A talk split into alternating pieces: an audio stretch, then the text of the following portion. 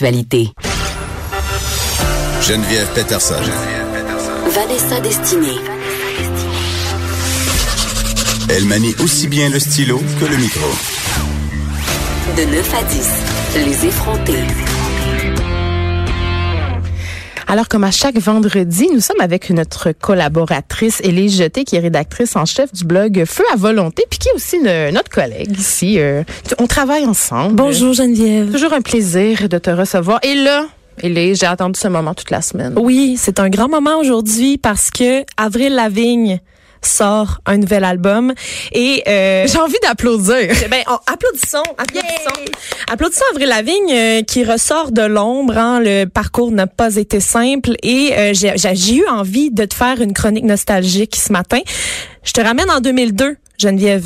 J'adore. 2002, j'ai 13 ans. Je mets toujours des pantalons Adidas, des souliers de sport pour aller à l'école. Un petit peu euh, pas dans la norme, hein, comme on comme on dit. Euh, je traite pas pantoute sur le maquillage. J'ai toujours les cheveux attachés et euh, je suis adepte de la sports bra aussi.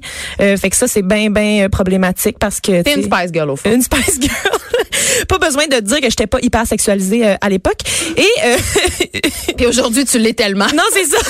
Et une lueur, un lampadaire, un phare dans la nuit apparaît. Avril Lavigne est venue rendre un peu légitime le comportement des filles euh, qui aimaient ça, jouer dehors, s'habiller en noir, faire du skate. euh, Tu sais, euh, des comportements qui étaient jugés Ah, un je peu vais dire les tomboys. les tomboys, hein, utilisons les mots euh, qui existent. Et euh, elle nous a montré qu'on n'avait pas besoin de sourire sur les photos aussi. Hein. Souris, tais-toi, sois jolie. Euh, elle, elle souriait pas ces photos, euh, Avril Lavigne, à l'époque Elle était, elle était un peu punkette. un peu punkette. Puis euh, à 17 ans, elle a donc déjà à cet âge-là, cet âge si jeune, elle a changé la donne. Elle a offert un nouveau modèle pour les jeunes femmes. C'était une féministe avant euh, le mouvement euh, MeToo et etc.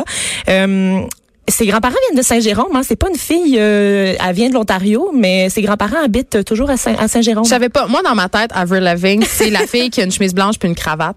Non, mais c'est ça, mais regarde. Elle nous a fait emprunter les cravates à nos pères Ouais. aussi à l'époque. Là, Euh, on essayait d'adopter un peu son style. Euh, donc en 2002, elle sort l'album Let Go et on va se faire plaisir. On va aller entendre Skater Boy. Hmm.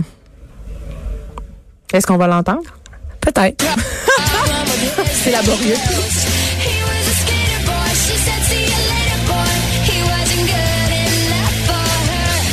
J'ai tendance à dire que Avril Lavigne, c'est la reine des karaokés maintenant. Tellement. Son répertoire est largement, largement euh, incroyablement euh, au karaoké, utilisé ouais. en, en karaoké. Euh, deux ans plus tard, après l'album Let Go, elle sort en 2004 l'album Under My Skin, sur laquelle on trouve la chanson My Happy Ending, encore un hit de karaoké que j'ai fait à de nombreuses reprises. Je l'ai fait hier. Oui, ben gars, plus c'est proche, mieux c'est.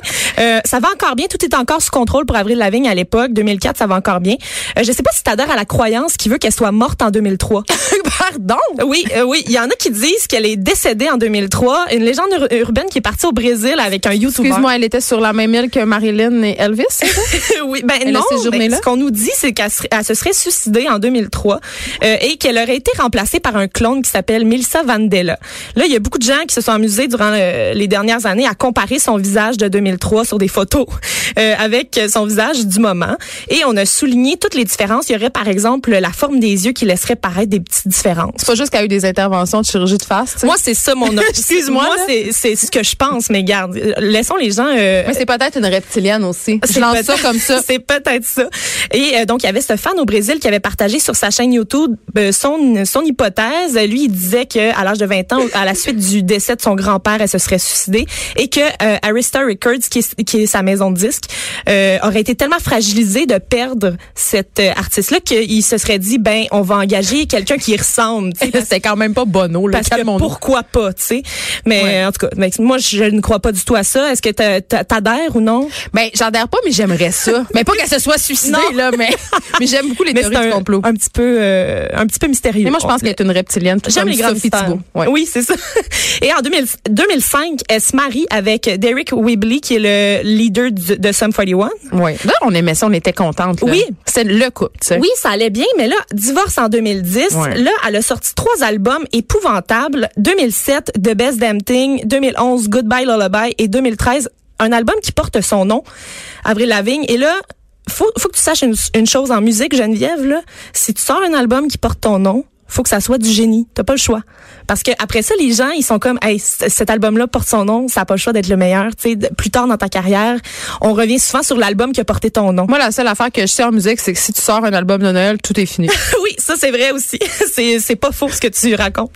Euh, puis là, alors qu'on pensait que ça pouvait pas aller plus mal, la même année que la sortie de son album, elle se marie avec Chad Kruger, le leader de Nickelback. Ouais, c'est ça. Là, là, là, là, là, c'est là que je fais une face. J'ai jamais compris. Qu'est-ce ben- qui s'est passé, Avril? Je, je comprends pas ce qui s'est passé. Et c'est en 2014, Geneviève, qu'elle touche le fond, Avril Lavigne, en interprétant. Elle remarie encore lui? Non. quoi? En deuxième épousaille?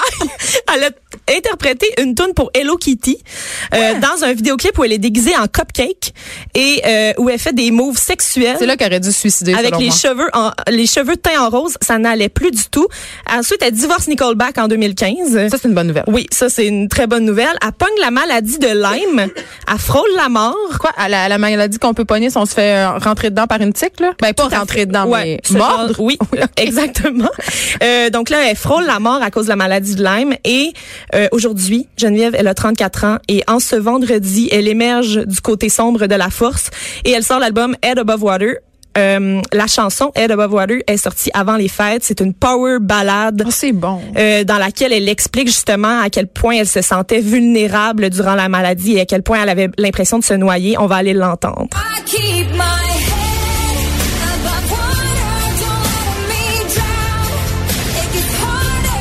Vous voyez pas Elise, mais littéralement, elle chante. Ah oui.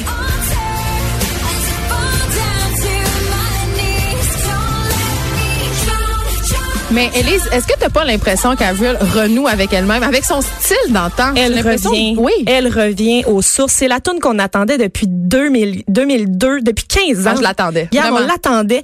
Euh, Puis là, j'ai lu de nombreuses critiques de cet album-là parce que euh, les critiques, bien entendu, y ont eu accès au- avant qu'il sorte.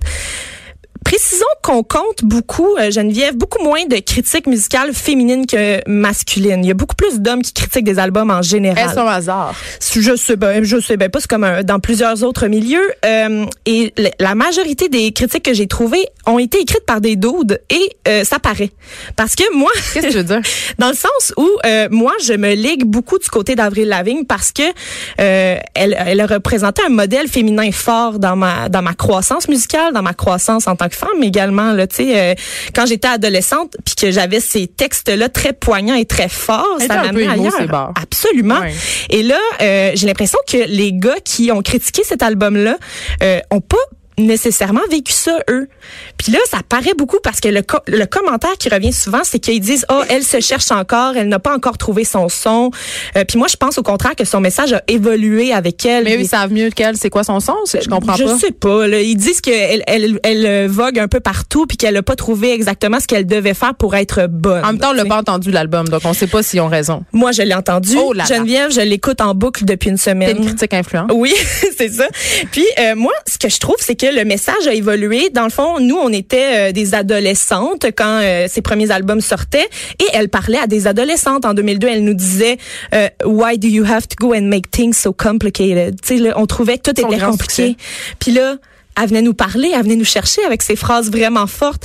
Quand elle euh, elle disait euh, cette fille là est, pas- est pas est pas assez bonne pour lui, puis là euh, il, elle elle le veut pareil, puis là Ah oui, c'était, on, on faisait allusion au feu de l'amour Oui. qui constitue l'école secondaire. C'est ça, ben elle te parlait en tant qu'adolescente et aujourd'hui euh, elle dit donc j'essaie de garder la tête hors de l'eau, ça, ça peut aller avec des, des sentiments qu'on vit beaucoup à, à l'âge parle adulte. plus en aux tant que adolescentes. Elle ne parle plus aux adolescentes, elle s'adresse à toi et moi Geneviève et euh, elle dit aussi euh, And now I'm in trouble. I fell, I fell in love with the devil. Ok, une chanson euh, très intéressante qui est sur cet album-là, qui s'appelle I fell in love with the devil, euh, qui est pas euh, sans nous euh, faire penser à tous les euh, tous les hommes un peu toxiques qu'on a rencontrés dans notre vie. Hein. Euh, on peut aller Je sais entendre pas de euh, un extrait de cette chanson-là.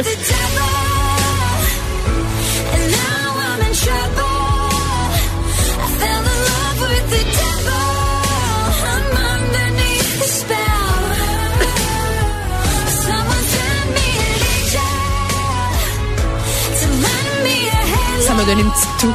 Oui, ben oui. Puis là, elle, Elle nous avait montré, Avril, plein de choses dans notre dans notre jeune vie, hein, euh, et avec I'm With You notamment. Tu te souviens de cette power ballade qu'elle avait fait euh, euh, en 2002 et elle nous montrait qu'on pouvait être badass, mais aussi avoir des émotions. Mais elle le fait encore euh, une fois aujourd'hui euh, avec une autre chanson qui s'appelle It Was in Me. Euh, et on renoue un peu avec ce côté mélancolique, mais tellement rock en même temps. On va aller en entendre un extrait.